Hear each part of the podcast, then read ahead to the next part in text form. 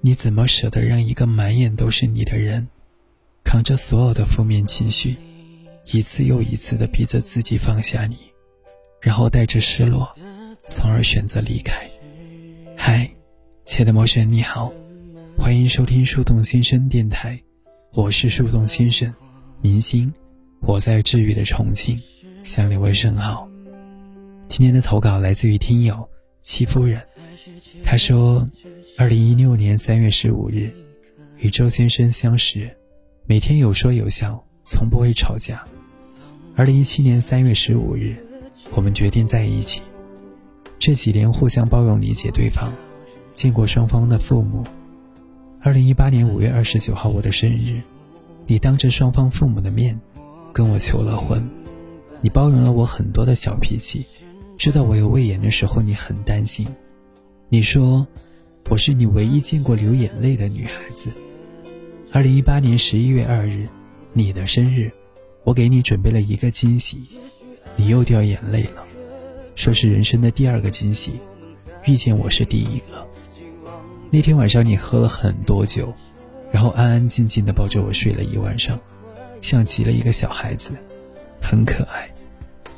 二零一八年十一月九日，我们凑了两年的钱，高高兴兴的去买了我们的第一辆车。你又落了一次泪。你说遇见我真的是前生有幸。慢慢的到了二零一九年，我们的第三次一起过年，你给我买了很多烟花，可是你不知道我也买了好多烟花。你说你怎么自己搬回来了？这么多烟花，重死你，小笨蛋。那天晚上，我们坐在阳台上看着满天的烟花。你说：“我们结婚吧，好不好？”很快又到了二零一九年的五月十七号，我工作了一晚上，早上回到家，然后突然看到你放了我们很久的锁屏换了，然后很好奇的就看了你的手机，你跟一个女孩子的合照很明显。我问你是不是真的，你说：“嗯。”我很生气，我把我们的相框全砸了，照片也全烧了，车子什么都给你，我走。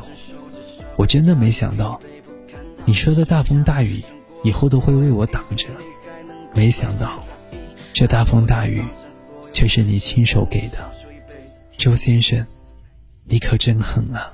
我走了，你别再难过。心里有话都不想再说，记得以后你要快乐，这世界没那么多烟火。我走后你别再想我，尽管有太多的不舍，这是你要的自由，我还给你的。我们度。